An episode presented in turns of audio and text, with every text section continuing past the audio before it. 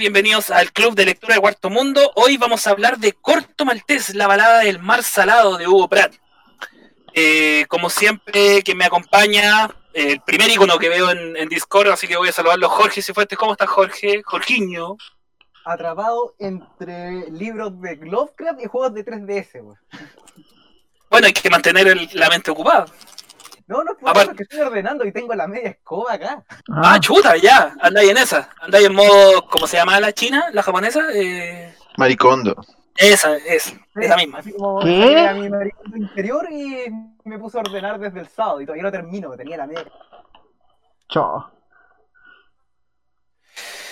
Bueno, y continuando con el orden que me da Discord para los iconos, don Oscar Cayul, ¿cómo está usted y cómo está la muela? Diente blanco, no te vayas. Bueno, el dentista dijo no salió ni una gota de sangre, así que estaba muerta por dentro.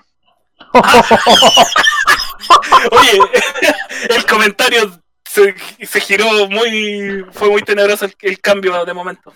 Suena tenebroso, sí. Pero estaba. suena tenebroso. Fue menos terrible de lo que temía. El payaso Paliachi. Claro. eh, bueno, quien sigue, nuestro JP norteño. ¿Cómo estás? ¿Qué cuenta? ¿Cómo estuvo la semana? ¿Cómo estuvo tu día? Puta, Fernández. cerrado con la, con la cuarentena. Menos mal que ahora y también o sea, ya se está cayendo, se cae a pedazos, pero lentamente. Es más lento de lo normal. Me parece. Y finalmente, pero no menos importante, y bueno, porque llegaste último nomás, así que ese es tu orden. Felipe Toro, ¿cómo está usted, el creador de la idea de nuestro club de lectura? ¿Cómo está, Felipe? ¿Cómo está, Torillo? Todo bien, un par de apreciaciones. No, no es idea mía, fue de Lale hace unos años. ¿Pero tú la propusiste? bueno, ahora la, quise revivir nomás porque estaba en cuarentena. Pero ha salido bastante bien. Eh, creo que ha durado más de, lo, de la versión original. ¿La versión original cuánto duró? ¿Como tres capítulos? ¿Cuatro capítulos? Porque justo me tocaba a mí, los huevones nunca más hicieron la cuestión. Sí, el, de hecho, les, propuse, sí, les propuse de Infinity Loop y los huevones dijeron, ya, los vamos a leer. Eh, ahí se acabó. Sí. Eh, eh, no, era solo por chat en esos tiempos, lo que igual lo, hacía menos, dinámico. Así que esto es bastante más, más entretenido. Más agradable. Bueno, y para hacer la introducción, vamos a hablar de la balada del Mar Salado. La balada del Mar Salado, según la información que tengo acá, no me golpeen si, si está equivocada, es el primer álbum de la saga de Corto Maltés, el personaje creado por Hugo Pratt. En su primera edición, esta historia fue publicada por capítulos en la revista Sgt. Kirk en julio de 1967. Así que nos vamos. La edición, que por lo menos la que tenía yo, es de 256 páginas, si mal no me equivoco. Cartoné. Así que edición norma de norma, así que le doy la le doy el jumpstart a don Jorge para que cuente cómo le fue con la lectura. No, pero es que el, que lo leyó, o sea, el que lo propuso. Ah, de veras, Oscar, perdón, perdón, perdón, perdón. Oscar, por favor, tú fuiste el que dio la idea para leer Corto Maltés, así que la introducción al cómic de tu parte. Roble Tamores. Bueno, me mm, elegí mm, la balada del mar salado principalmente porque eh, no, no, tenía, no se me ocurrió qué, qué decir ese día, así que eh, pero eh, me encontré con este cómic ya, ya de adulto y, la sensación que me dio cuando lo leí fue como, oh, esto me hubiera gustado leerlo cuando niño. Me hubiera gustado leerlo como cuando cabro chico, me hubiera puesto a mirar el mapa mundi, a buscar las islas y hubiera buscado la, como en la enciclopedia, no sé, que tuviera en la casa acerca de la, de la época de la guerra mundial y ver qué pasó en la, en la primera guerra hubiera hecho todas esas cosas. Ahora que estoy viejo no hice ninguna. Pero... Eh, Ahora que mi sueño ha sido pisoteado por un dentista que me hizo cagar. Sí, no, estoy, estoy, depre. No, pero, pero era un poco esa la idea. Sentí que era como una historia de aventuras de, de tiempos cuando uno está, no sé, pues, encerrado en la casa y no puede salir. Y te pones a leer algo que no le tienes tanta fe por, por uno u otro motivo y como que, oh, me, me, empiezo a meter en la historia. Se sentí, me sentí eso cuando yo leía Corto Martel la primera vez. Y esta fue la primera historia que leí también. Así que la elegí por eso.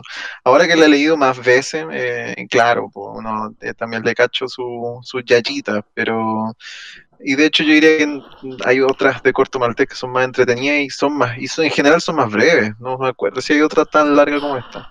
Creo que hay una más, pero no la leí no la leí toda en Pero, pero eso creo que es una, una pieza interesante de compartir. Y lo otro es que no hay nada de corto maltés en Cuarto Mundo. Así que, no hay nada así que me sentí que amerita partir por algún lado. Me parece. Oye, Oscar. Ánimo, ánimo, como que después de que empezaste a hablar me di cuenta que le estaba pidiendo la introducción al cómic a la persona que tuvo una operación en la boca hace como menos de dos horas. Así que vamos, vamos Oscar, tú puedes. Eh, le había dado la palabra a Jorge, no sé si quería tomarla para dar su apreciación del cómic. Sí, sí puedo. A ver, eh, primero. sí, sí puedo. Por supuesto. Eh, mira, lo que pasó con Corto Maltés, eh, la sentí bastante inmersivo, así como a pesar de que era un cómic. ¿Inmersible? No, inmersivo, así como... Ah, ya. Eh, aunque a pesar de que era un cómic súper largo, no se me hizo tan pesado avanzar. En el, en el, sentido de que la sentía que la narración fluía de una manera mm, bien no sé, no sé si rápida, pero no me costaba así como visualizar la escena, como ver cómo eran los cambios de perspectiva, hacia dónde iba. Eso sí, em, eso sí siento que de repente que no se notaba como que fuera el primer álbum. Yo nunca había leído Corto Maltés, pero así como por lo menos durante las primeras 50 páginas, como me da la impresión, oiga, como, hay un montón como de historia para atrás, que claramente es importante para ver como el, el nexo de los personajes, y como que no, no cacho, pero diciendo, ah, filo, la historia me va a rellenar. Y aún así me, por lo menos me quedé con ese, con ese vacío. Específicamente, más o menos como la, cuál, cómo era la relación previa de Rasputín con Corto Maltés. Que si bien se explora dentro del mismo cómic, sí se da a entender como que ha corrido harta... ¿Agua bajo el puente? no, pero, bajo el puente. Pero, esto es lo primero que se publicó de Corto Maltés. Claro, pero aún así se siente ah, así. Ah, ya, ok, ok. Ya, entiendo. Claro, eh, el tema del dibujo, ahí ya no me gustó tanto. Así como en parte como que sí lo como encontrar ya, como está, ok, blanco y negro, sale como sale más rápido. Pero igual ahí le pega un poco el, tema de la época. Así como la caracterización como de los personajes, me encuentro que están bien, pero especialmente con el tema de los indígenas, de, la gente de, Polinesia, Melanesia. a veces no salían como tan favorecidos en el tema de los diseños, no tenían tanta identidad. Incluso disculpa, Jorge, pero pensé, pensé que siempre todo, toda la edición eran a color. A lo mejor se publicó primero en blanco y negro. Yo siempre la leí. Se publicó originalmente en blanco y negro. Mm, mi ignorancia. Oye, aprovechando el paréntesis que hizo Oscar, eh, para darle un poco de contexto a, Jorge de lo que dice, eh, la novela está ambientada en 1913, en algún lugar eh, por el Pacífico, entonces por ahí se entiende un poco lo que mencionaba con respecto a los personajes y al, ambiente social. Eso, dale nomás. Claro, es hasta, claro, de 1913 a 1915, igual tenemos parte de la guerra y hasta Parte importante de la trama es el estallido de la Primera Guerra Mundial, es parte de la se está muriendo Jorge. Jorge, ¿te moriste? Murió. Jorge. ya, ¿quién más? ¿Un cani? ¿Puedes tomarlo desde ahí? Eh, sí, o sea, más o menos entiendo lo que, lo que estaba diciendo Jorge, que era... Y lo que dice Cayul también con, con el tema de que es un cómic como bien nostálgico. De, de partida aparte con una carta donde relataban, donde el que la escribe como que evoca otros tiempos, otro, donde una época de piratas habla. Es otra, es otra, es, otra época a la que se supone que el que está relatando la historia, me imagino yo. Pero el tema de la segunda, de la primera guerra mundial y, el, y todo el trasfondo histórico, yo creo que Hugo Pratt le saca harto provecho. A pesar de que mete elementos, eh, ¿cómo se llama? Eh, no fantásticos, pero elementos de, por ejemplo, este pirata, este rey pirata que hay, que es el jefe de todos los piratas, del gremio de los piratas. Y eso es como ya un poquito más alejado de lo que es la, la trama histórica. Pero en ese sentido lo encuentro que el cómic tiene una ambientación buena, la historia es buena, pero también peca de como de, de, redundancias. No sé si me, explico, que hay varias veces pasan que los personajes, por ejemplo, dicen... A ver, el ejemplo más, eh, más fácil de seguir es cuando en algún momento los personajes son acorralados por una tribu de papúes.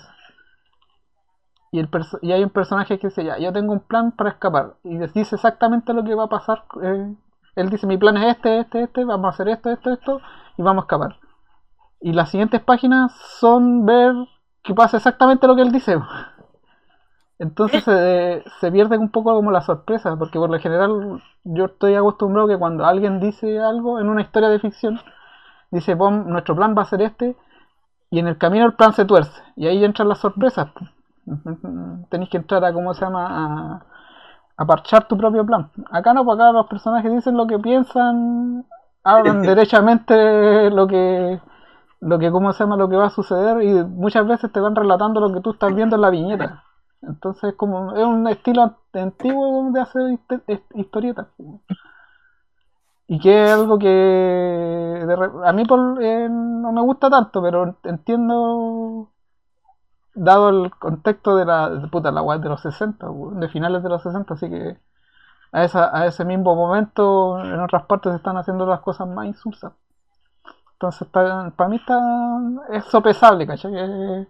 Ya puedo vivir con esto, puedo disfrutar Agua Prada a pesar de que tiene estas como muletillas que tienden a, alargar un poco más la historia. Lo que sí me gustaría acatar es que el cómic me hizo recordar harto al Capitán Garra. Me hizo harto, no, sé por qué emparento al Capitán Garra con guardando las proporciones también, pero me dio la impresión de que era como básicamente como, como las directrices eran las mismas, un, contexto histórico más o menos bélico, con un personaje que tiene que, ¿cómo se llama? que sigue sus, como sus propias líneas morales. Me gustó eso en ese sentido. Eh, sí, un poco para, el contexto que Capitán Garra no es tan conocido. Eh, bueno, Capitán Garra es un, cómic chileno que alcanzó a sacar dos tomos José Gay. Eh, bueno, José Gay lamentablemente falleció y iba a hacer una trilogía.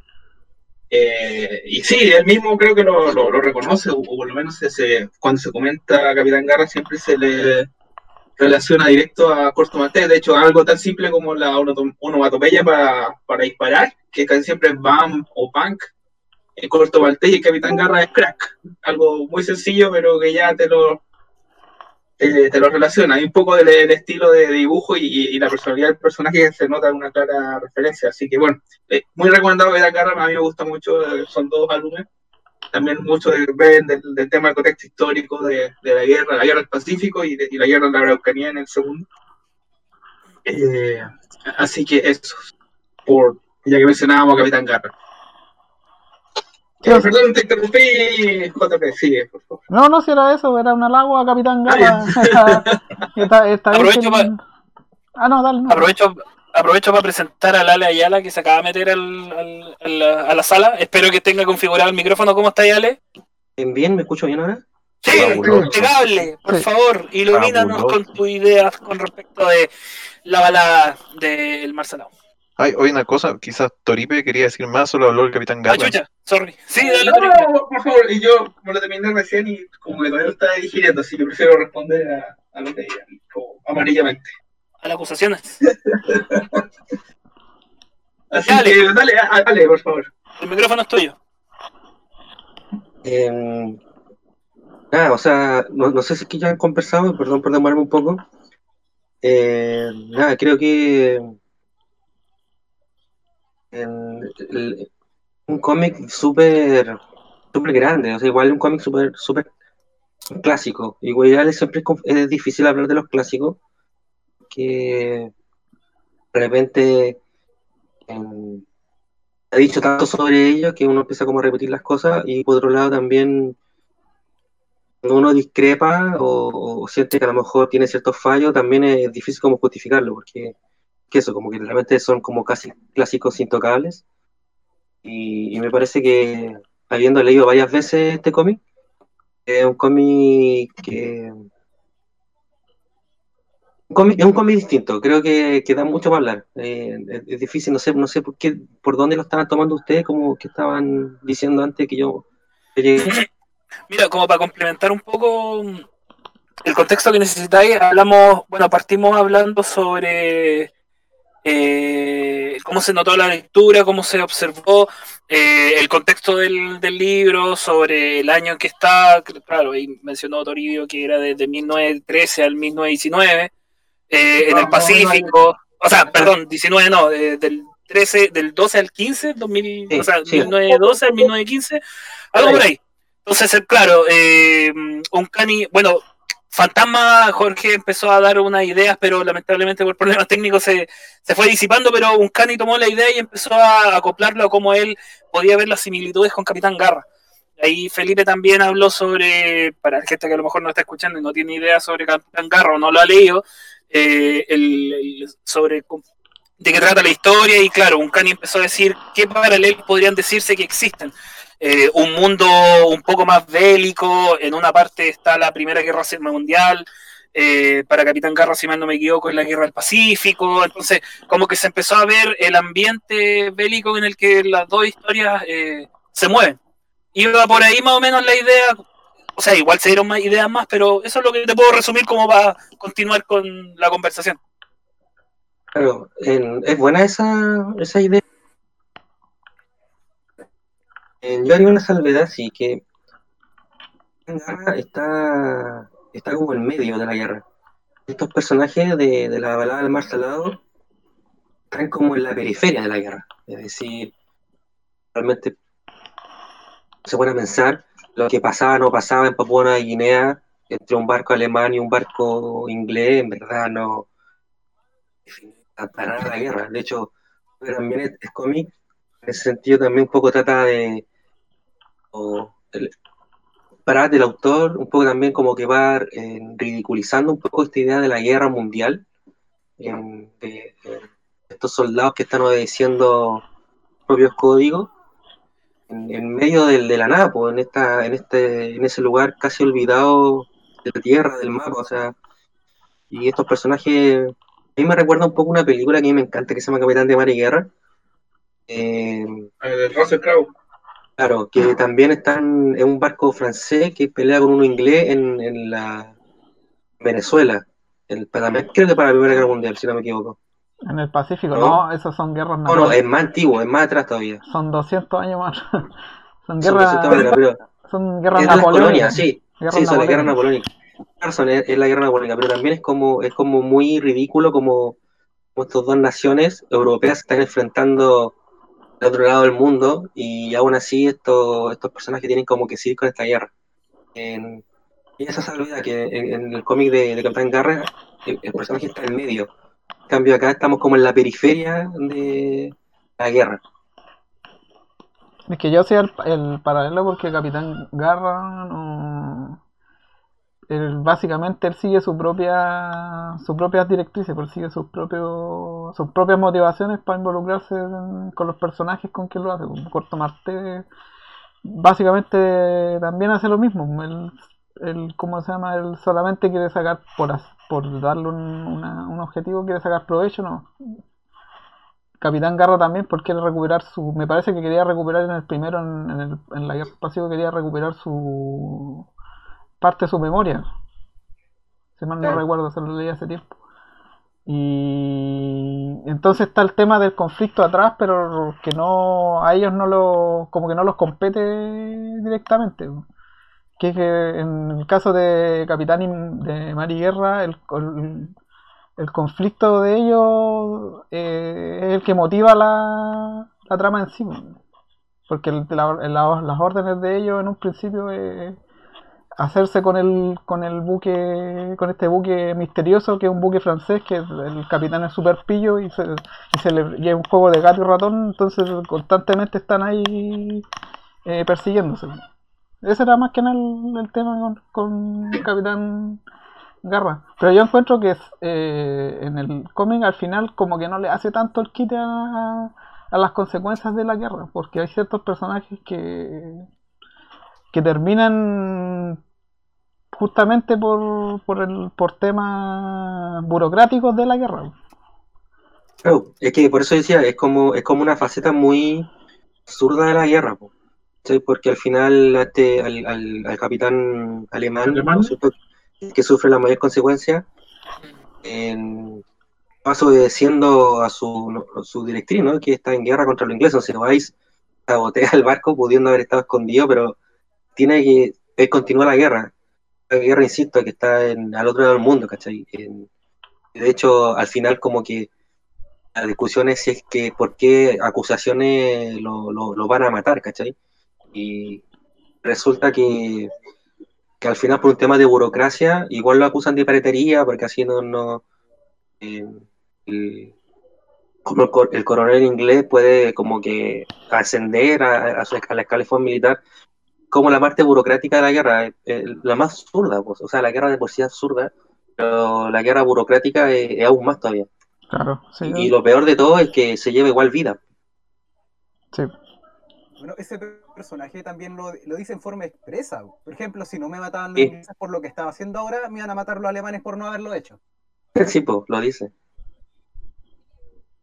Él, en ese sentido está está atrapado por, por seguir órdenes. Que, bueno, la parte de la, de la burocracia sí es, cierta. es la típica de que los, los generales son los que quedan vivos al final, no los soldados. Y es porque son los que dan las órdenes. En este caso del, del de este de este ¿cómo se llama? Stigler, no. El Sluter, algo así, Sluter, algo así el cómo se llama el el cómo se llama el, el tipo parte a ayudar a los piratas porque él no es un pirata eso es lo más divertido del asunto. Se tiene que aliar con piratas para sabotear el cómo se llama lo, obligan lo obligan a claro lo obligan a aliarse para que ayude a sabotear la los cómo se llama los, a los ingleses que están que son asumo yo porque puta yo eh, lamento no haber hecho lo que dijo Cayul que había que hacer, que era pescar una enciclopedia y empezar a poner el mapa de, de, Corto y el mapa de la Guinea de esa época para saber más o menos dónde está dónde, dónde estaba el mundo parado. Porque yo creo que eso, eso igual es, a pesar de que yo no tengo mucha mucha idea de, de esa época, se nota que está bien cuidado se nota que está que el, tipo que ideó la trama geográficamente ubicó los personajes, los puso en una en un ¿cómo se llama? en un viaje, ya tú vayas a partir de acá, vayas a pasar por acá, vayas a llegar a Nueva Zelanda, la, isla misteriosa está acá y, se craneó todo eso como lo hacían los, los autores antiguamente que eran bien metódicos en ese sentido. Y, y, yo, a pesar de que soy un ignorante de la Primera Guerra, de la primera guerra Mundial, ya sentí que esta cuestión estaba bien cuidada. Es como lo que decía eh, Walt Disney. Tú no, uno no puede ser ignorante en cierto tema, pero igual va a reconocer la calidad. No sé si me explico. Que además, además Pratt igual te seduce con, con otras cosas que son bastante irresistibles. Porque el escenario que pone de, la, de las islas Polinesia y de todo esta, de lo que hoy conocemos como el continente oceánico, eh, igual también lo, más allá de, su exactitud geográfica, también le, pone como un velo de, poesía y, y, también como de, fantasía que es súper irresistible. Eh, estos personajes son una especie como de mitos andantes. Eh, de hecho, hay súper como claro, o sea, los nombres que tienen los personajes son súper cliché, porque así se llaman Pandora. Rasputin, Rasputin no, puede, no, puede, ser más, más cliché, ¿cachai? el monje. El, el, monje, porque eso el, el monje. Entonces, claro, está todo este realismo, ¿cachai? Geográfico, pero está, lo envuelve con algo que es súper seductor a la hora de contar una historia. Y, y, que cuando uno lo va leyendo con calma, porque creo que hay un tema que hablar con el corto, que es la forma en que se debe leer Corto Malte. Bueno, eso, eso lo vamos a hablar más adelante. que igual es súper irresistible, o sea, los personajes te encantan porque están como en este limbo eh, entre que es muy real y por otro lado, en realidad todo es súper irreal, ¿cachai? O sea, una trama familiar que es súper tirada a las mechas, se puede pensar.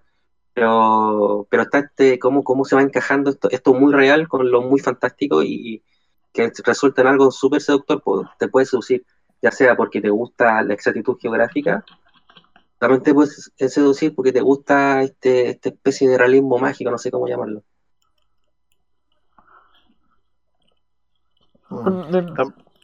También iba a comentar un poco lo que había dicho, creo Fantasma, sí, pues Fantasma lo mencionó, de que, de que también una cosa que seduce es esto, esta como construcción de personaje, como de que hay historias, uno, uno está llegando a la mitad de, de muchas historias que tiene, por ejemplo, Corto y Rasputín y tiene estos diálogos que van a entender así como mucha agua bajo el puente, el mismo Rasputín dice unas frases son tan chistosas como dice así como, ¿por qué no tengo amigos? Pues, pues tú puedes sí, ser me, me, mucha risa.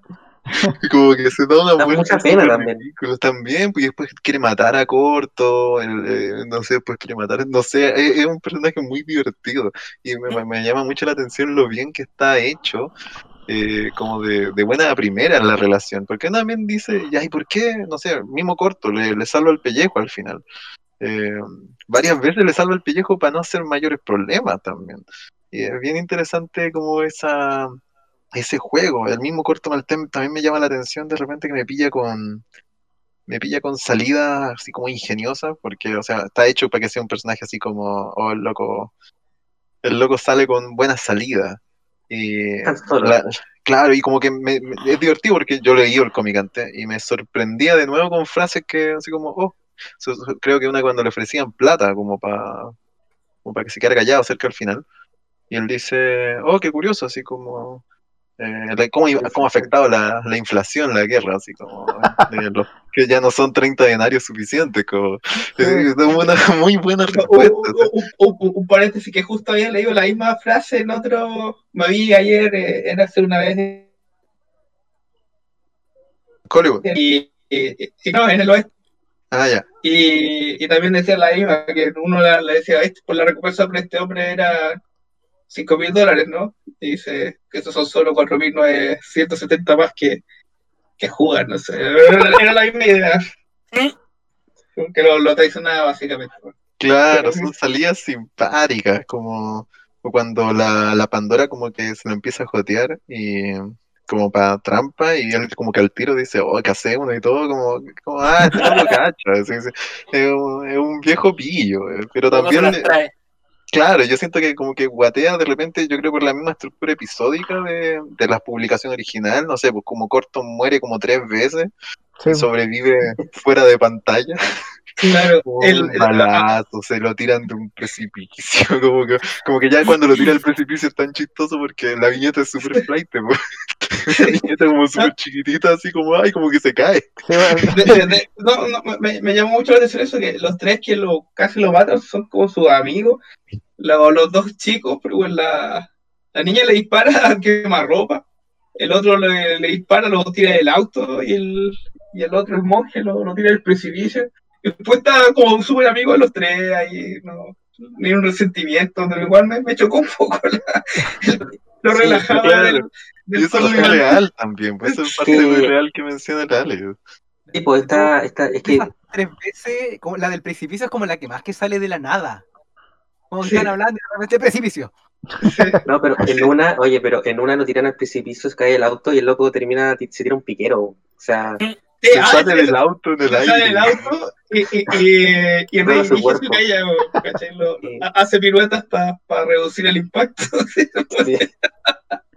Oigan, chiquillo. De hecho, en esa, eh... misma, que en esa misma caída eh, de, salva a Pandora, lo ataca un, lo ataca un pulpo que sí. seguidamente lo ataca un tiburón, lo atacan como tres, o sea, es como lo, barranco, un pulpo, tiburón, una cosa así. Lo, lo ataca una almeja gigante. Una almeja gigante. Una almeja gigante. lo atacan, sí, es notable. Y se olvida todo. Faltó la, la mantarraya. Sí, ¿sabéis lo que me llamó la atención? Es que cuando yo partí leyendo el cómic y, y se tiran como unas, unas pesadeces entre el alemán y Corto Maltés, pues dije, ah, hasta el conflicto final, pues. Y esa weá nunca pasa en el cómic. Los buenos se terminan con un respeto solemne al final los dos, que nada que ver con lo que uno se espera. Los conflictos físicos vienen justamente, como decían, de los más cercanos al weón. es una weá muy chistosa. Y ahí hay algo muy divertido, como lo que dice en, en Cani, es que en Malté dice varias veces que él tiene mucha suerte. De hecho, él dice que se hizo su suerte, ¿no? Se rasgó la mano. No lee, el loco le pasan puras cosas malas constantemente. O sea, el, loco parte crucificado en el medio del océano. y porque lo amotinaron. Eh, entonces, es divertido como él siempre dice que tiene mucha suerte. Le disparan, se cae, lo, lo matan 10 veces en el, cómic. Eh, está como como esta realidad de que el tipo va a sobrevivir a todo. Eh, y eso está, es, es bacán, porque el, el, esquema del héroe, como decía, es como, como, qué sé yo, hasta el héroe más clásico de, de Batman Spider-Man, que en verdad nunca van a morir, da lo mismo, si lo tienen atrapado, entrenado con bajo tiburones, algo va a pasar, ¿cachai? Y, viven siempre. Como Ulises, así. Claro. Claro, como, sí, de hecho hacen el, hacen el, el, el paralelo con, Gastón. Sí. Ah, verdad, sí, pues si no. Sí, en eso Pratt es súper, igual no nos quiere engañar, en eso Pratt es súper sincero con todo esto irreal, le pone nombre mítico a los personajes, hace la referencia y, está bueno porque nunca dice, yo, yo nunca me siento engañado por lo que está diciendo Pratt, o sea, súper sincero, hasta su, hasta sus cosas tirar las mechas, como que lo trae una almeja gigante, siempre es todo súper sincero. Vale. Oye, calmado, un, paréntesis, un paréntesis, un paréntesis. Eh, Nelson Valladares en el, en el chat de la transmisión dice: Se agradece que tomen un cómic como Corto Maltés en estos tiempos. Material súper olvidado para lectores jóvenes. Tengo los cofres en la tienda hace más de tres años y nunca me han preguntado por ellos. Y puta, en ese sentido tiene razón, pues muchas veces este tipo de lecturas pasan, sí, pero por muy debajo del radar de los lectores actuales. De hecho, yo voy a confesar que no había leído ningún corto maltés hasta el que, me dieron la tarea acá en el, club de lectura. Sí, la verdad es que yo tenía mucho, bueno, no, había dado mis primeras impresiones más que las ramas que de repente no me dio. Así que voy a aprovechar eso. Eh, la verdad es que yo he escuchado mucho de corto maltés y de Hugo Pratt y no, no había tenido la oportunidad de leer nada. De hecho, justo para, el, para este día social la había, la había que iba a comprar a un tipo en unos tomitos eh, baratos argentinos como estos coleccionables, como igual a los de la tercera que sacaron acá. Sí, del Clarín. Pero uno, eso, del Clarín, como que tenían un montón de Hugo Pratt, de Claro, entonces salía a comprar hartos de eso y pasó el estallido. No teníamos metro, no tenía nunca me junté, bueno, esa era la vez que casi lo leí, pero no, yo tenía mucho mito en esto. Entonces venía con mucha expectativa, la verdad. Y, bueno, es, malo venir con tanta expectativa, en verdad, porque eh, también me, costó, me costó agarrarle un poco. Me costó al principio, se me hizo un poco pesado. Eh, claro, yo creí que era, iba a ser más dinámico con, el tema de la narrativa o la aventura, porque yo había escuchado mucho de eso. Y, y se me hizo mucho como, como esta, bueno, probablemente no son tan buenas porque por algo este, este trascendió y los otros no, pero como estas historias que eran menos de niños que estaban en la revista Mampatos, como que habían harta historias metidas como de aventuras, pero no, no tan de niños. O sea, igual era eran por niños, si yo las leía de niño, pero eran como menos inocentes que Mampato, por, así decirlo. Eh, entonces me hizo mucho ese espíritu, porque claro, probablemente de, de niño lo, lo, hubiera agarrado y ahora la leería con, con otro ojo, ¿no? De, de nostalgia. Eh, pero eso, al principio también me costó mucho eh, ver qué, quería cada personaje, sobre todo el mismo Corto Maltés, que al principio, claro, lo, lo, agarran y ve que matan a una tribulación entera y se revela y después, bueno, ya trabajamos juntos, nos conviene a los dos, pero como, como que duró un ratito la rabia eh, y también como que... como que, claro, lo tratan de matar y después, bueno, ya será, ¿no?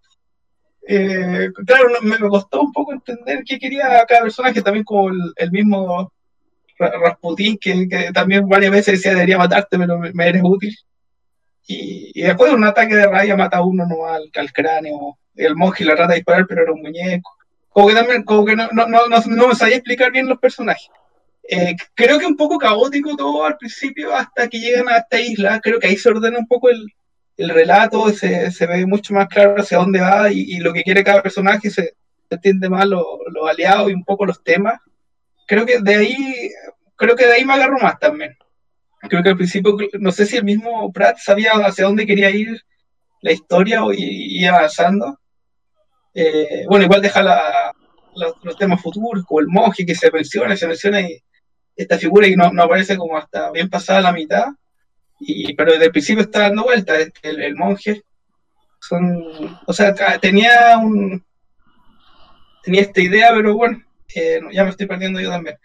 eh, eso no, la, la, verdad es que, claro, venía con, con, tal vez con la idea de otra cosa, de algo mucho más aventura, más, más de narrativa, más, más que de tanto diálogo.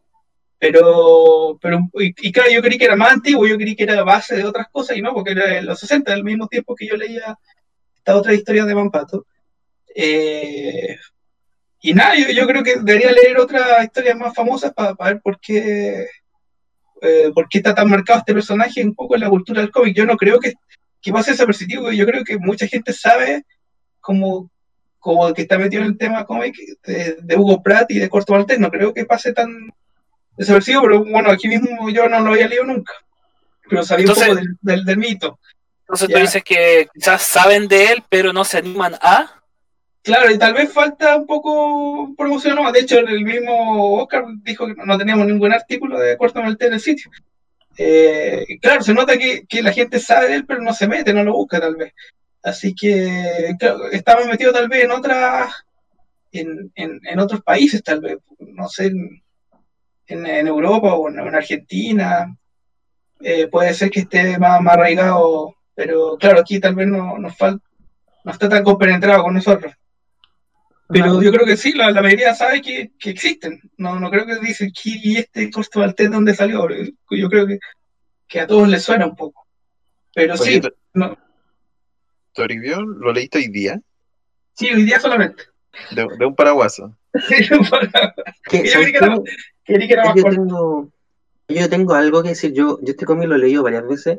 la primera vez que lo leí, yo, le, yo empecé, a ver, pero es que aquí voy a decir algo. Eh, yo, yo empecé a leer cómics de grande, no leí cómics de chico. O sea, yo tengo como una nostalgia, como, y te leí historieta cuando tenía 10 años. Empecé a leer cómics ya grandes después del colegio. Y, y esto, y empecé a leer por, por varias razones, pero estos fueron los primeros cómics que yo leí, me acuerdo, cuando estaba buscando cómics, porque uno pone como en Google muy famosos y aparecen estos, ¿cachai? Yo recuerdo que este lo leí en la Biblioteca de Santiago y nunca me olvidé que me quedé dormido leyéndolo. que, y de hecho le agarré manía, o sea, en verdad lo encontré súper fome. Y ahora que lo volví a leer como por cuarta vez para esto en la semana, encontré súper bueno. Que yo creo que hay un tema de que es un muy mal cómic para leerlo apurado. que la historia en verdad no se entiende, porque como dicen, los personajes cambian mucho, porque la historia transcurre en dos, en dos años, o sea, pasan, hay, hay mucho como, hay muchas elipses de tiempo en la historieta, no están tan marcadas en el, en el mismo relato, o sea, no te dicen como seis meses después, o que uno tiene que ir deduciendo dónde están las elipses, dónde, dónde están eh, esos tiempos largos que te hacen entender de por qué se perdonan los personajes y situaciones que están, creo que como consejo, creo que es un, como experiencia, mejor dicho, es como muy mal cómic para leerlo de un paraguaso, que es un cómic que, que no solamente es lento, pero también las cosas que pasan, pasan, se suponen en un transcurso de tiempo muy largo y ahí tal vez no, el cómic no es muy, eh, por su formato original, es muy eh, amable en, ir contándote dónde están esos, esos espacios de tiempo esa elipse narrativa que sucede en el cómic. Mm. Interesante lo que dice Lale en ese sentido.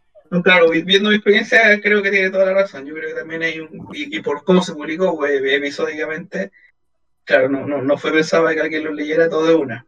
Claro. Eh, Órale, eh, güey. Yo, eh, volviendo al tema de que por qué no es tan conocido, yo creo que igual para los, eh, la gente que se está metiendo de repente en este mundillo, eh, yo creo que igual debe intimidar, porque por ejemplo, puta, que en el caso de los superhéroes, uno ya como que ya les tiene tomado el ritmo, aparte son hiper populares y una persona que se interese, no sé, por Spider-Man, ya tiene la base de Spider-Man porque, no sé, ha visto a Tobey Maguire o el que esté ahora y ya se puede meter en un cómic fácilmente en una web que de 24 páginas que las leí en 10 minutos. Pero cuando la gente se mete en, en Corto Maltés, de partida ve la cantidad de tomos que son y la cantidad de páginas que tiene cada uno y que es una historia y a la gente como que ya se lo empieza a pensar. Me da la impresión a mí eso. Y, yo creo que lo que dice Lali igual es cierto, que de repente el cómic no hay que como que devorárselo así, ¡ah! porque dada la naturaleza del, mismo, donde los personajes viajan en barco y esa puta, el, esa weá era, ¿cómo se llama? Antes era para viajar de, de, Inglaterra a Estados Unidos, eran como tres años, pues. sí, pues, es que esa era la distancia, pues esa era la velocidad. No había, no había forma de llegar de otra, de otra manera a los lugares, entonces era como, ya, oye, sé que voy y vuelvo. Cuatro meses después, ya llegué, ¿cómo te fue? ¿Cachai? Es eso, no hay otra realidad. Y yo creo que el, el, el eh, le deja más esa, esa, ¿cómo se llama? Esa deducción al lector, porque seguramente, puta, como era, era esta weá fue eh, publicada a fines de los 60, el viajar en avión en esa época era como, puta, no sé, por un lujo, era una, una totalmente alejada al resto de las personas, entonces la gente como que sopesaba más que ah, estos personajes están, están viajando en barcos, van a demorar su par de meses en el mar. El, al, yo creo que el único que donde se nota que hay una elipsis grande es cuando se va el, el, alemán y vuelve. Y el personaje está completamente distinto. Y obviamente también porque por lo que le ha tocado vivir en ese viaje. Que tampoco te lo muestran. ¿eh? simplemente te dice, ¿sabes qué? Nos dedicamos a saltar, ¿cómo se llama? A ser de piratas prácticamente en un submarino. Y el viejo llega todo demacrado, pelo largo, siendo que al principio te lo presentan como típico presentan a los alemanes en las películas de guerra, pelo cortito, bien peinado. Y acá llega todo demacrado, y ahí tú decís, ah, este bueno, o estuvo harto tiempo o, fuera o las vio rígidas durante todo, durante todo su viaje. Y ahí... Dale, dale. Que si, si uno, si uno lo, lee nuevamente, uno se da cuenta que es impresionante lo poco que cuenta Pratt de la historia. O sea, hay millones de cosas que nunca nos cuentan, que nunca vemos. Y, solo sabe, y solo uno lo intuye nomás, ¿cachai? O sea, de hecho, es la misma historia de los personajes, como decían de Oscar, en verdad no sabemos nada, ni no, más adelante se, se devela más, la, historia de Corto Maltés, pero en, este puro tomo que nos, nos convoca hoy día, no sabemos nada de nadie y, ni siquiera la guerra se toca tanto, ¿cachai? O sea, igual hay una genialidad ahí de, de Pratt de, contar tanto, tan poco. Puta, yo creo que la, mayor genialidad que tiene es cómo presenta el personaje. No hay mejor introducción que esa weá de verlo eh, amarrado en, flotando en el mar. Dije, ah, este weón no puede ser así. Es como, hola, soy Corto Maltes. Te preguntarás por cómo he llegado aquí. Claro.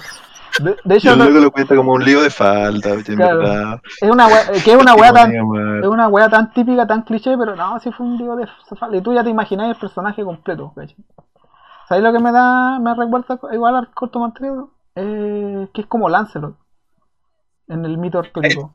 Es como. Yo estaba usando Han Solo, pero dale. Es lo mismo. El, el, Star Wars Han Solo en Lancelot, el que se queda con la princesa todo. El corto maltés igual, pues un personaje que no es en sí no es el protagonista del viaje del héroe, pero está ahí porque es el más pillo, es el más, ¿cómo se llama? Tiene la práctica, este, es, ¿cómo se llama? Es el corto maltés, pues, el, el, más canchero de los cancheros. Y, ¿cómo tampoco es héroe. Y claro, y no es héroe, no, él, él sigue sus propias directrices nomás, pues sigue su, su propia brújula moral. Y de hecho, la, la pelea final con el, con el almirante inglés le pega un golpe bajo. le claro, pega un poco y así en el clímax, como en la pelea de más honor, el loco eh, ocupa directamente un golpe bajo. Una treta sucia. Sí. Entonces, A mí me gusta, sí. sorry, dale nomás. No, dale, dale. Ah, es que me gusta mucho como el ritmo final de la última, del, último, como el cierre de la historia, porque desde que llegan como los militares ahí a la, a la escondida, porque con todas las explosiones, eh, caníbales, peleas, eh, muertes varias, eh, cuando llegamos a lo que debería ser como el final, en vez de Hugo Plata, en vez de como levantarnos la expectativa como con la batalla más grande o la pelea más grande, literalmente dice eh, una pelea aquí eh, le va a afectar a la familia, va a afectar a los niños, no tiene sentido pelear. Y arranquemos, la gente se arranca, el monje se arranca, no tenemos ni idea para dónde, ¿cachai? hay, hay, como negocios políticos entre medio, incluso como que hay muchas como viñetas de pasear por la isla, que la encuentro muy bacanes, como cuando habla con el alemán de vuelta, como que están paseando por la playa, básicamente. Sí, y es prisionero, pero no está engrillado. No... Claro, entonces mucho, me gusta mucho ese, Claro, me gusta mucho ese cambio de ritmo, porque es como, vamos a cerrar los cabos sueltos pero de como de forma casi burocrática.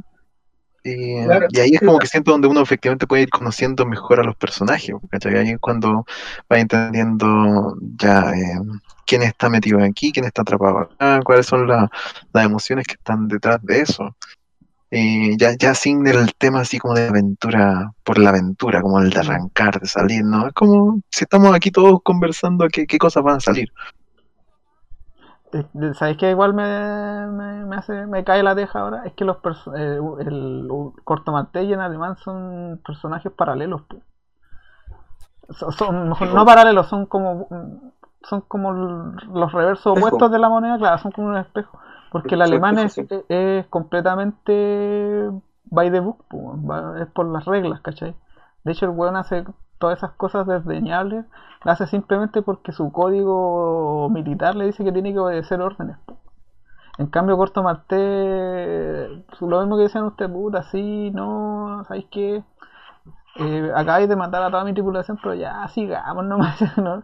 Como que no le no tiene las mismas, no tiene la brújula moral tan marcada como el, como el alemán. El, y las consecuencias. Lo pone una viñeta, de hecho, lo pone una viñeta de frente a frente cuando están hablando con Pandora. Justamente. Como que el, corto como que le dice, como estamos viejos para esto, así como una, una frase así, no me acuerdo que le dice. Sí, porque estamos demasiado viejos para andar cortejando niñitas de 15 o de 16.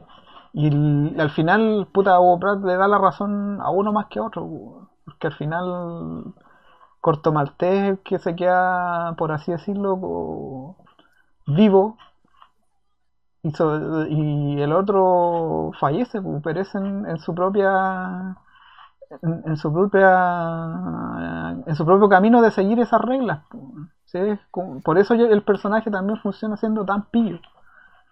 Porque él, funciona bajo sus propias reglas y, y puta, si en un momento te conviene estar con él, te conviene, y, en otro momento quizá no te conviene tanto y te va a dejar tirado no Corto Malté en todo caso no, me da la impresión que no es como de dejar tirado las amistades porque puta, salvó a Rasputin que es lejos el personaje más despreciable de todo el libro, pues, Es como bien. De hecho, la presentación de Rasputin es básicamente pegándole a una niña. El cual le pega un cachetón y le deja morado el, ojo. primero le toca el poto a la niña. Claro, de partida. de partida. Se la quiere violar todo el libro. Es cochinote. Sí, pues cochinote full, pues. Y de hecho, la mina, cuando conoce a Corto Maltea, Pandora le dice: Oye, tu amigo me ha dejado el ojo morado. No, mi amigo dice. Y como que le tira la típica frase: ¿seremos amigos o no seremos amigos? ¿Somos o no somos? Porque. Rasputin, él quería tener amigos. Una una, si me permiten. Calma, una una entre paréntesis. Yo aproveché de ver la película de Corto Maltés. Y el único la única, y es prácticamente lo mismo, pero la única, la única diferencia es en el final, en el diálogo final. Cuando el, el cabro, el, el, hermano de Pandora, y bueno, los dos se despiden de Corto Maltés y este le dice, oiga, yo vivo en tal parte, aprovechen de visitarnos tú y tus amigos, le dice. Y ahí termina el, libro con, un, con una voz de Noff relatando el resto. En, el, en la película termina igual. Solo que la última frase la dice Rasputin y dice, dice, oye, este cabro de mierda, ¿te, das cuenta de lo que ha dicho? ¿Y qué le dice? Le pregunta a ¿qué, ¿qué te ha hecho? A mí no me invitó a la casa, dice. Y yo solo quería que me invitaran. Y ahí termina. Y ahí termina la Qué buen cambio.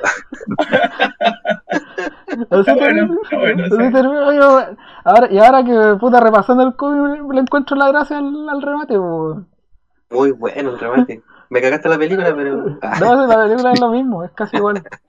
De hecho, yo creo que, yo creo que ah, eh, comparando, yo creo que la película gana estas cosas porque aprovecha más su lenguaje cinematográfico. Yo hablaba del tema de, por ejemplo, del ejemplo de que cuando están en, con los papúes y el cráneo dice, ya, para escapar vamos a hacer esto, esto, esto. En la película siempre, en vez de relatarte el plan, el cráneo dice, yo tengo un plan. Y la siguiente escena están ejecutando el plan. Entonces uno va aprendiendo sobre la marcha lo que es el plan de cráneo. Ah, claro. No, no lo ves, entre comillas, yo le pongo ver, pero en realidad es leer dos veces el plan. Porque una vez que te lo explica y después te lo ejecutan. Acá no sencillamente lo ejecutan y se queda por sentado que cráneo es el plan de cráneo. Así tiene varios detallitos en la película, pero es exactamente lo mismo. Hay otro detalle en que cuando Rasputin mata a Cráneo, Rasputin dice, podemos haber sido buenos amigos. no, el, el, rollo de la amistad es muy heavy en esta cuestión, ¿no? Sí. Porque me da la impresión. Que... que igual me imagino eso mismo que decían, de andar en barco por meses. Pucha, te podías hablar con alguien, pero lo, pero lo conocí mejor que a nadie, ¿cachai? Sabía qué, qué tonteras va a ser, ¿cachai? Y eso te da cariño, ¿verdad? Uno se encariña con Rasputin y eso es lo chistoso, te encariñas con el personaje. ¿Sabéis qué? Hay una clave, una clave muy importante. Y por eso yo reafirmo que no es un buen libro para leerse en una hora, porque que como el libro termina con eso muy melancólico al final del libro, muchas despedidas, muchos nos vemos, ¿cachai? es difícil llegar a sentir esa melancolía o llegar a sentir ese cariño por los personajes conociste hace una hora atrás. ¿cachai? Creo que es un buen libro para leérselo de a poco, leérselo en la semana. Yo, me lo, yo, me, yo lo voy leyendo de a poco. Bueno, ya lo, ya lo conocía. Y, y, en verdad mejora mucho más, ¿cachai? Porque cuando termina el libro, en verdad decís, oh, terminó un viaje de tres años. las despedidas son tristes, ¿cachai? las decisiones son difíciles. Y, y, yo creo que eso solo se alcanza si es que lo leíste, leíste esta historia con, con la calma y, y, dedicación que, que, se merece. Si no, es muy difícil, es muy difícil bueno, ya lograr... No, no, es que. estoy, totalmente de acuerdo. Totalmente alguien me puede contradecir, me puede decir, oye, yo he visto películas de dos horas donde sí siento eso, ¿cachai? Donde sí siento que conozco los personajes todavía, verdad. Pero eh, como el formato de, de esta historieta igual en su momento fue serializado, tiene esos, tiene esos, esos problemas, porque no las viñetas a veces quedan un poco apretadas, tiene ciertos problemas de formato solamente son perdonables, creo yo, si es que uno les da tiempo. Si no, no es muy difícil realmente eh, querer el libro. Y es lo que en realidad está bien, no tenemos por qué todos querer los libros, pero creo que se quiere mucho más si se lee con poco. Oye, yo solo quería destacar el hecho de dos puntos que hablaron ustedes dos, el Ale y el, y el Oscar, en la parte del combo en, los, en, los, en el, el golpe bajo porque después del golpe bajo le dice, usted no pelea legalmente, Corto Maltés, y él le responde, no, pero ¿quién está en el suelo? Entonces quería rescatar, quería rescatar eso, que era como la, la, conjunción entre los dos puntos, entre Oscar y Ale. Loco, Corto Maltés un personaje que nunca se queda callado y siempre tiene la frase completamente acertada. De un momento están discutiendo con el monje y le dice, yo soy el monje, tengo que morir acá en la isla, ¿cómo voy a Bueno, entonces muérete solo, le dice una una weá de tal de tan mordaz que le dice que haga ante la lógica de este weón no puedo, no puedo competir y el weón se va. De hecho, el monje como que ahí demuestra que tampoco lo tiene claro, dice como huir para morir, no sé, y después como que dice la misma frase pero da vuelta y después dice como, ay, corto, tú entiendes el absurdo de toda esta cosa. Muérete media y, huye a media, le dice. Claro. claro. Eh, eh, se supone que eh, el mundo de Corto, o sea, Corto decide ser pirata, yo lo entiendo así en esta novela, que entiende que las reglas del mundo son absurdas, ¿cachai? Y la guerra lo que hace es poner más en evidencia lo absurdo que son las reglas del mundo. Y, por eso Corto un poco vive como esas reglas, ¿cachai? Porque entiende el sinsentido de, la, lo que consideramos como civilización, ¿cachai? Como estos códigos códigos militares a corto le, lo encuentra un absurdo. Yo siento que, el, alemán se da cuenta de eso muy tarde. Y cuando se da cuenta de eso, elige morir. Porque que corto le dicen una, dice, ¿sabes? A esas mujeres que están ahí, anda y disfruta lo que Te diste cuenta que eh, toda tu vida, tu código de, militar son absurdos, enríete ahora esos códigos, ¿cachai? Y eh, bueno, el alemán prefiere tomar la otra ruta, prefiere morir, porque probablemente perdió sentido su, su existencia, ¿cachai? o quizás los, códigos, los códigos de él es la única salida que tenía dentro de los códigos de pues de hecho, igual al final, aunque se enoja porque sí o sí él iba a morir, da lo, mismo que siento Tomar, él iba a morir, igual le pide al, a, los, a, los, prisioneros alemanes su chaqueta, igual morir como soldado.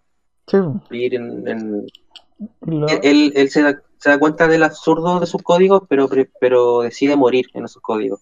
Así corto, que prefiere vivir, como dice como esa viñeta que, decía Joaquín, prefiere dar el golpe abajo y después decir, y no sigue los códigos, pero... ¿Quién es el que perdió la...? Claro. hace la pega igual.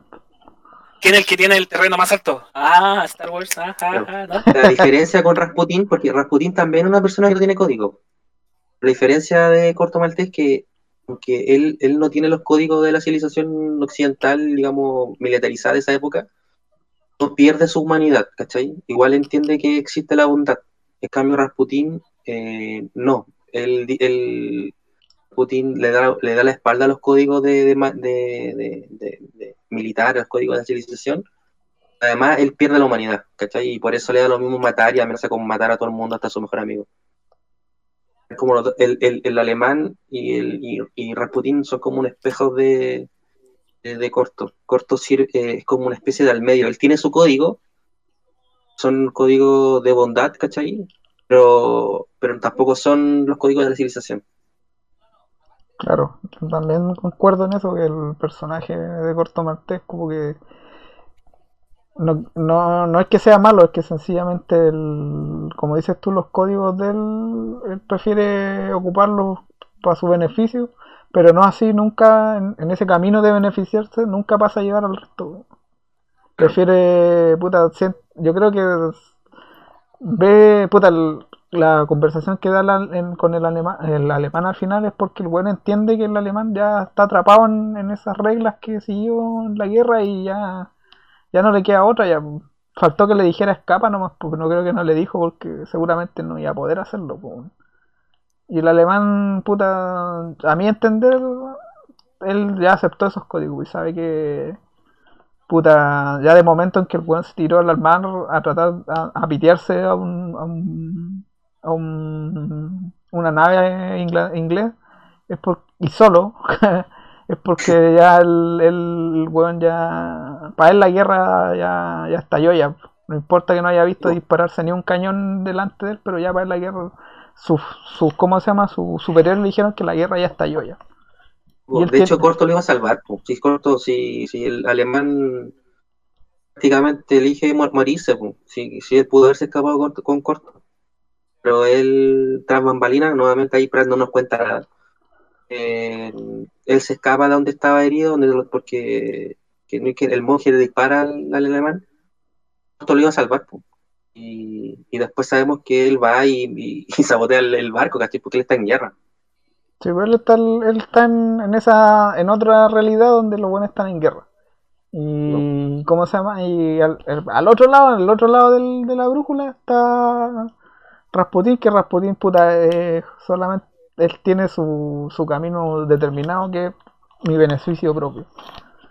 De hecho, el huevón en, algún momento dice que quiere quedarse con la isla.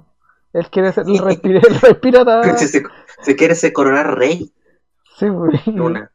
Y después lo muestran que está vestido como. sí, Es que, eh, Así que mira, para terminar la idea de Cani, para dejar terminar la idea, podríamos decir que Rasputin está en guerra con todos, ¿cachai? Claro. Eh, Corto no está en guerra con nadie, el alemán está en guerra con los ingleses y Rasputin está en guerra con todos. Claro, él no tiene bando, solamente es él que son todos contra él. Claro. Es, su mundo es muy fácil. Si el mundo es Rasputin, igual es súper sencillo. O, eres su amigo o no. y nadie lo es, entonces está en, guerra con todo. un aspecto que me gustaría complementar a lo que estaba diciendo el Ale. Como el Ale ahora como tiró súper eh, conciso, más o menos cómo cuáles eran los enfoques de, la, de los conflictos. y ahí siento que quizá el, como la gran, el gran problema que tuvo el, el cómic es que tiene una oportunidad un poco desperdiciada, incluso cuando lo llega a tocar. La historia es un, tanto eurocentrista, incluso cuando está en un contexto externo. Por eso, como lo mencioné al principio, y no sé si se escuchó, porque se, por eso a mí no me gustó lo que se hizo con el personaje de Cráneo, que lo sacaron de la historia casi como, como chiste porque estaba planteando un tema que era como bien importante, estaba planteando una tangente, porque todos estos problemas que eran entre europeos Cráneo daba una perspectiva distinta de cuál era la voz del hombre local, eh, cuál es el, escenario como para, quizás no para esa misma historia, pero entendiendo que Corto Maltés era una historia que iba a seguir más adelante, de ver cómo iba a ser el escenario para más adelante. Y ahí también siento como que, en eso como la historia como que fracasa un poco, de como que se centra demasiado en los personajes europeos, y a pesar de que sí se da cuenta de los problemas de, la que presencia ahí. El cómic es súper anticolonialista y se nota y lo expresa. Pero no se hace mucho con eso, como que, como que hace el solo la bandera y luego sigue hablando de los problemas de los europeos. Mm, Te entiendo, yo siento que a lo mejor Cráneo refleja como una, una elección distinta a la del otro chiquillo que se llama Tarao, creo que se llama. sí, ese el, el Tarao. Claro, que, que el, el, cabro como que siento que juega si, en este juego de, de, los piratas y todo ese tipo de cosas se trata como de quién hace, de quién juega mejor la fortuna, ¿cachai? ¿Quién juega mejor con el azar? Eh, Cráneo, claro, pues está en problemas porque está muy cerca del monje, muy que un loco inestable, muy cerca, cerca de Rasputín, que también es un loco inestable. En cambio, como que quizás Tarao elegía mejor su, su amistad, de alguna forma, elegía mejor su estrategia. Probablemente porque también, se te lo dibujan distinto. El cabro tuvo una formación también occidental. Entonces pues, permitía entender ya qué podía sacar de provecho de eso al momento de tener que enfrentarse con el colonialismo. Creo que al final dice algo así como, bueno, antes llegaban esta gente y ya sacamos provecho de eso, y ahora va a llegar esta otra gente y vamos a sacar provecho de eso otro. Así que como que siento que a lo mejor eh, te entiendo el puntito que plantea Jorge, y, claro, siento como que muestra que, como que lo, los pone como dos ejemplos también, parecido a lo que hace con Corto y el, y el compadre alemán, con yo, creo, resultados distintos. Yo creo ahí, Jorge, que lo que pasa en la historia es que lo que hace el hombre blanco es traer, traer la muerte, o sea, el, el, hombre blanco está en, insisto, la guerra es súper tonta, una, una guerra entre alemanes e ingleses en Papua Nueva Guinea, ¿cachai? O sea, de partida el hombre blanco trajo la guerra y yo creo que Cráneo es, una víctima eso, ¿cachai? O sea, eh, del, hombre blanco, es una víctima este, de, esta civilización que pretende ser muy civilizada, pero que en realidad eh, arrasa donde, donde llega, eh, arrasa y hay guerra. Igual el tema, los ideales de Cráneo no mueren porque Después dice el que se queda, no me acuerdo el nombre súper extraño, el que se queda como gobernador, el que es coronado rey, le dice, pues lo ideal es, eh, el cráneo tenía razón y nos organizamos y ahora nosotros vamos, vamos a vivir en la isla, ¿cachai? Eh, creo que no está tan desperdiciado porque eso vive, pero, pero creo que lo que, te, lo que dice el cómic es que el hombre blanco trae muerte, ¿cachai? Y cráneo, como dice Oscar, estaba muy cerca, estaba muy cerca del, de, de, de, los poderes y, y, es pasado por encima. se topa con Rasputin, que es un, que él, eh, probablemente lo, peor del hombre blanco, un tipo que está en guerra con todo y nada, pues se topó con él. Chaotic God, ese Rasputin. El hombre no tiene, ¿cómo se llama? Chaotic God. no tiene, no sabéis cómo va a reaccionar. Pero yo creo que si él. Puta, a mí, ¿sabéis dónde me hizo más meña ese, asunto de, del colonialismo? Es cuando al principio del cómic caen con los papúes. Y la weá me recordó tanto a los cómics de, de vaqueros versus. ¿Cómo se llama? Versus los indios. Porque los papúes no están ni caracterizados, pues. Son. ¿Cómo se llama? Es una tribu, ¿no? que tiene su par de... A mí me dio la impresión que era el, el, el, en, el anime el relleno. Esta semana hay que rellenar, digo. Y voy a hacer esta pequeña aventurita de... que es típica de esa época en todo caso. Y es curioso porque justo antes había una, justo cuando parte esa como aventura, ese mini arco de relleno, el, pasa esto de que el Caín dice así como, oh, eh, este debe ser viernes y yo soy Robinson Crusoe. Y le dice, hola viernes. Y él le dice, yo no soy viernes, tú tampoco eres Robinson Crusoe. Y, como, y, el loco del cabro había dicho, oh, este es un caníbal, me va a comer y toda la cosa, ¿cachai? Entonces como que dije, ah, mira, está dando vuelta la cuestión del cabro, sabe mucho más quizás que de la vida que el Caín, que es un cuiquito, Ese cuico, hijo de... Pero después, eh, pero después, claro, pues está todo el arco de los caníbales. Igual se Rasputin se manda sus insultos racistas. Oye, cara de brea, le dice. y el, al mismo Corto Maltés le dice que sería como nosotros si no fuera por el color. Sí, le dice, si no, si no fueran porque son de otro color, estarían, estarían igual que ellos. Pero es bonita esa idea porque le dice, tú intent, tú tratas, trataste de ser como nosotros. Y como que lo, lo valoras, y como, pero, pero fallaste en algo, pues, eres blanco. Ese es tu problema. Es buena esa frase. Siempre va a ser extranjero. Igual hay cortos pues también lo define una parte como alguien que no tiene nación. Yo creo que con el tema de cráneo pasa como decía el Oscar, que estaba muy cerca pero que creo que Cráneo tampoco como que no, nunca estuvo 100% comprometido con su idea de, de, nacionalismo, por así llamarlo. Porque está, igual servía al monje, pues, y el monje, puta, no hay que ser un genio para cachar quién es, pues, y o por lo menos la intención de Prat en ese momento quizás la haya cambiado, pero igual estaba como entre comillas sirviendo al hombre blanco siguiendo sus propias su propia cómo se llama su propio plan por debajo. Pero al final el tipo era el hombre el brazo derecho del del cómo se llama del, del monje y eh, cómo se llama y, y, básicamente murió por seguir las órdenes de él pues no, no murió por por cómo se llama por, por rebelarse por, tratar de imponer su plan no sencillamente el weón tenía que cuidar a la gente, mantener la isla en el en, orden y llegó este caótico y se lo pidió como y más encima le tira hoy podríamos haber sido amigos ya le dije yo este weón que es malo es como tan cliché Rasputin pero a la vez tan chistoso muy miserable y... pero no te hace odiarlo eso es como que es como decía el weón. Sí. Parte agarrando potos y, y, ¿cómo se llama? Y golpeando mujeres. Y tú dices, ya, con, es, con esa presentación de personaje que esperáis, pues, pero el weón aún así se manda sus frases como, somos amigos o no somos amigos. Entonces, como, ah, este es, un plato, una cosa así. incluso Putin intenta romper a todo el mundo, incluso al japonés, que, que como el otro, eh, como importante dentro de la, como de ejército del monje, que es como este japonés que está en el bombardero, también le ofrece por la mitad del oro, tiene dónde está el oro del monje, pero igual se lo ofrece. Mitad del oro. y, el otro le dice, sale para allá, muy, buen combo. Como que también se siente decepcionado porque es como otra persona que no quiso ser su amigo.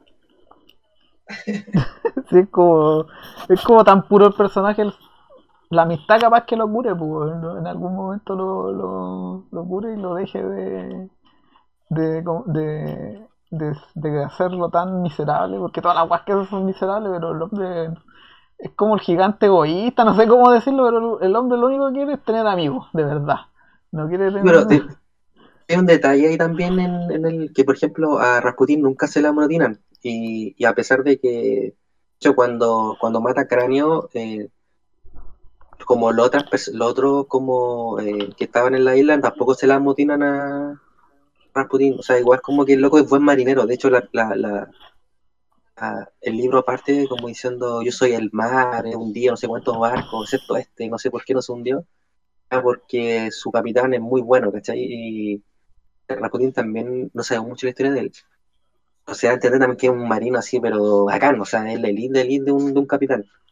También es importante eso como esta, guerra y muerte le tocó ver, ver a él, ¿cachai? Porque llegó a ser así a, ver la vida de esa manera, ¿no? O estás conmigo o contra mí.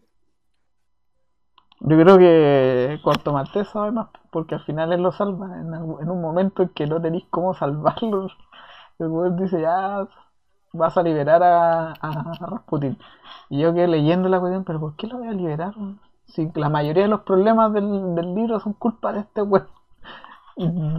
Da como para imaginarse que hay algo más atrás, pues. Quizás. Claro, que Costa igual, igual lo quiere. Oye, chiquillo, eh, yo tengo que salir, me despido, pero ha sido una conversación muy entretenida, para nada aburrida, así que que fome que Zombie se la haya perdido, el que dijo que se aburrió. Lo dejo ahí, lo dejo ahí. Pero sigan hablando, por Yo espero eh, escuchar. Oye, quería preguntar más que eh, ¿alguno de estos personajes vuelve? Oye, hasta sí. luego, gracias por recomendar. Mi respuesta es sí. vuelve. Vuelve. Vuelve, vuelve, vuelve Rasputin. Rasputin vuelve seguro. No, vuelve casi todo, pero no estoy seguro. Ahí en Pandora. 100% Rasputin. Rasputin vuelve. El de hecho es como Ogulman Pato con los cuellos. Rasputin y Corto. Está ¿En serio? está Haddock Tintín y está Corto Maltí Rasputin. Mira, no tenía idea. y de hecho después, después uno sabe más la vida de, de todo. Ya. Mira que Oye, le, quería gustar al Oscar, pero se, está yendo el, tema del color. Yo, yo ni sabía que, había una. Bueno, no sabía mucho el cómic, la verdad, pero que el, tema del color. ¿Quién, lo hizo? ¿El mismo Hugo Pratt o lo, lo coloreó otra persona? ¿Qué, está, ¿Qué tanto cambia la edición? Mira, yo, yo el de color solamente lo he visto por digital, porque el que leí yo también está en blanco y negro. Entonces es que yo creo que es mucho mejor en blanco y negro. El, el color no queda bien para nada. Ah, según yo, yo, yo creo que disfruta mucho más en blanco y negro Perfecto. Aparte se nota que está concebida en blanco y negro, Porque, por ejemplo, cuando presenta los barcos y los buques, son sombras no con mínimos detalles, pero la, la, ¿cómo se llama? La silueta está bien hecha y se reconocen fácilmente. Pues usa harto ese recurso, por lo menos acá en esta, en, esta historieta que por lo general son los diseños como mecánicos, así decirlo. Es una silueta donde las chimeneas están bien puestas y uno cacha más o menos que ay, hasta el buque tanto. La, la piragua también es otro es otra silueta. A esa le pone un poco más de, de detalle pero porque están los personajes dentro, pero y, sobre, y también con los personajes aborígenes, pues, son, estaban bien sombreados en ese sentido. Sí, además que igual Pratt no dibuja tanto fondo. Hay varias viñetas donde la gente habla y, y al trae blanco nomás, ¿cachai? el, color igual, el, color distrae mucho porque hace notar mucho ese, ese como... El espacio en blanco. el espacio en blanco, que en blanco y negro no se nota. claro, perdón y está bueno eso porque igual Pratt eh, dibuja eh, de forma súper eh, de repente inconsistente, o sea, los rostros son dos son dos cosas en la cara, son los ojos, la ¿cachai? Cuando está a color, uno se fija más en ese, porque al, ver menos contraste, o yo creo que el color distrae mucho y, no se disfruta tanto como el dibujo como en blanco y negro, que creo que le saca mucho más provecho. Oigan, chicos. qué bueno que vimos blanco y negro entonces. Chicos, les quiero hacer una propuesta. ¿Les parece si terminamos el, programa para cortar la transmisión y ustedes siguen hablando? Porque llevamos una hora, llevamos una hora y media de transmisión. Sí, son, van a ser las 11, está bien. Sí, van a ser las 11. Así eh, hagamos como un, una despedida en falso y ustedes se quedan conversando, y igual me tengo que ir. Así que no, eh, no sé si. Hagamos palabras sí, pues, palabra del cierre, palabra del cierre, Ale. Porque yo igual me tengo que. Mira, yo igual entiendo a los que no les gusta la historieta. Eh, eh, una historieta que en verdad nunca pasa lo que se supone que tiene que pasar. O sea, constantemente los personajes tienen planes que son frustrados, como en la página siguiente. Entonces entiendo que eso al leerlo, sobre todo más o menos rápido, no entienda qué, qué está pasando, para dónde van, para dónde vienen, porque no parece que haya como una especie como de estructura sólida en la historia. Eh, lo entiendo. Eh, creo que un cómic hay que leerlo con tiempo, darle, darle espacio, darle respiro. Eh, que al final este cómic se hizo famoso eh, por la melancolía que transmitía, el cariño que traen los personajes. Y eso solo se, logra como apreciar si uno le da el, el dedicación el tiempo suficiente, si no difícil y yo entiendo súper bien a los que dicen que se le aburre un poco, que les parece un poco fome, que, hay que perdonarle algunas cositas al cómic, pero yo creo que perdonándole eso y entendiéndolo, una obra súper grande que da para caleta y uno podrá hablar y hablar y hablar un día sobre Corto Monte. Eh, JP, palabras para el cierre. No, consiguiendo con, con, con el Alex, porque puede que se, que se, se vuelva un poquito pesado.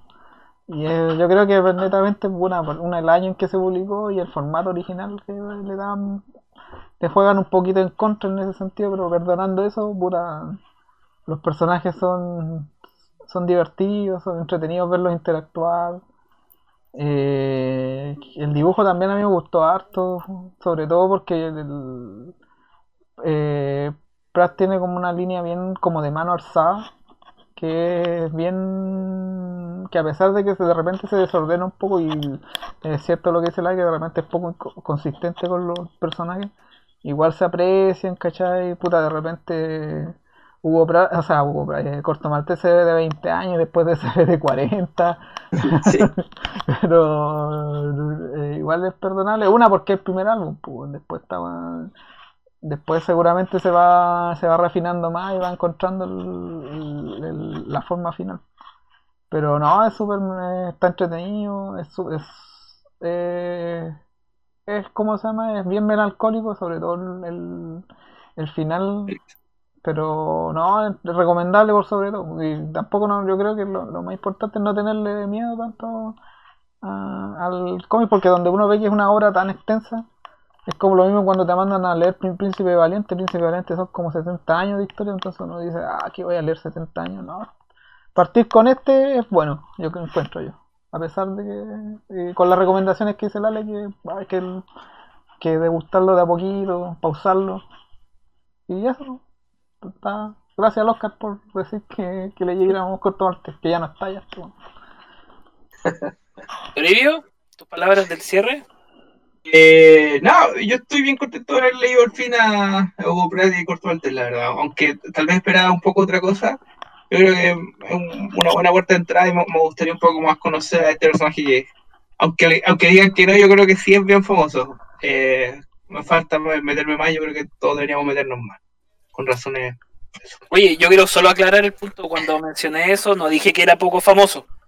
Dije que a lo mejor estaba pasando bajo el radar de los lectores en general, que acá estamos claros que eh, los lectores nacionales, eh, gran parte es de capas. Quería aclarar eso para que no sigan diciendo que, dije que no, era famoso la web. Eso chicos, eh, voy a poner la transmisión ahora. Falta, falta para que Ah, sí, sorry, sorry, sorry. Pensé que se había Dale, dale. Se olvida de su partner, es que no estoy mirando el, no estoy mirando el Discord, perdón, perdón. Ah, ya. No, mira, eh, mira, Corto Maltés en general me gustó. De hecho, como leería más del personaje, divertido porque el Corto Maltés como lead es la raja. El weón es muy divertido de leer. Pero, a la gente que no veamos lucha libre, ¿voy a explicar qué es lead, por favor? Ah, no, no, no, no, así como de, como de personaje guía, de como porque... Ah, ya, yo pensé que era un término como Gil, una cosa así. No, no, pero es que ah, en general el personaje como tiene una personalidad como bastante atrayente y como que da a entender como, ya, porque puedo leer una historia con Corto Maltés dando vueltas aunque, aunque no quiere alrededor de él. Lo que no me gustó fue, eso sí, eh, un, aspecto del dibujo de Hugo En general el dibujo de Hugo sí me gustó, pero sentí que demasiado ensombreciendo la parte del ojo y las caras no como para generar reacciones, sino como casi como, ah, pucha, me da paja dibujarle bien la cara, ya, te le con los Y, pero fuera de como ese detalle, en general me parece una, una buena opción. Y también tomo el, el, guante de lo que mencionaban ustedes recién. Es verdad, por ejemplo, yo no había leído nada de Corto Maltés, pero aún así ubicaba al, al personaje. Y igual parte importante de lo que estamos haciendo en el club de lectura es como tratar de de forzarnos a leer cosas que ya debería leerlo, pero no lo había hecho antes. Y ahora fue una buena excusa para conocer el corto del té y me gustó. Y bueno, aprovechando esa, ese punto entrar del club bueno, me tocaba a mí, nos dimos la vuelta. Eh, recomendar. Eh, sí, activo la cámara. Eh, este. No sé si se ve la transmisión o no. Oh, espérate, dame un segundo, dame un segundo, dame un segundo, dame un segundo. Qué bueno, qué bueno. Ya, ya ahora sí. Me encanta. Ya, vamos a leer este, Asterix Holly. Eh, Apúntalo de nuevo, sorry, para la, para, para la transmisión. Ya, vale.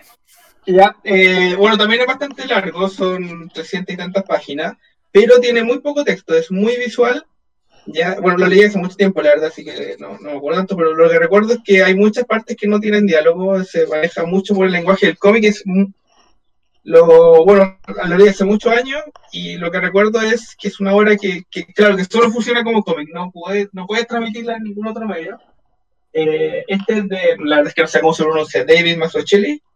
Eh, yo lo, la verdad es que mi, mi obra favorita cuando partí era eh, Batman año 1 y Daredevil de Born Again. Entonces había buscado qué, qué no había hecho este tipo y, y sorprendentemente para, para, mí por lo menos había hecho muy pocos otros cómics y encontré este y, y, lo compré por eso, nomás sin saber de qué se trataba. Así que sí quiero que se entren también, pues es que no lo leí antes, solo saber por, de dónde salió el artista y, y por qué lo, lo, elegí en su momento. Eh, ¿Cuánto lo leí aquí ya? O tal vez ya lo leyeron todos y, y, bueno, igual es bueno releerlo y comentarlo. Siempre es bueno releer. Me encanta. Me encanta ese cómic. Ya, ya lo había leído. Un cani también. ¿Cómo se llama, ¿cómo se llama, perdón? Asterios Polis. No lo leo hace mucho tiempo. Ah, ya qué bueno. El neoyorquino. Eh. Eso, eso va a ser. Y nos vemos la próxima Ya pues chicos, y a la gente que nos escuche ahora o después, porque estamos grabando todos los capítulos, así que nos pueden escuchar. En otra ocasión, agradecemos a la gente, quiero agradecer a Lale, al Jorge, Felipe, eh, JP, y a todos los que, bueno, Oscar que dio el, el corto maltés. Y eso, agradecemos a todos. Estamos tratando de hacer este experimento del club de lectura, así que gracias chicos. Y nos vamos a ir con un poquitito de cancioncita y nos vemos, nos escuchamos la próxima semana para hablar de Asterios Poli, de David Masuchelli. Así que eso chicos, nos vemos. Chau, chau. Chau. Bye bye. Thank you.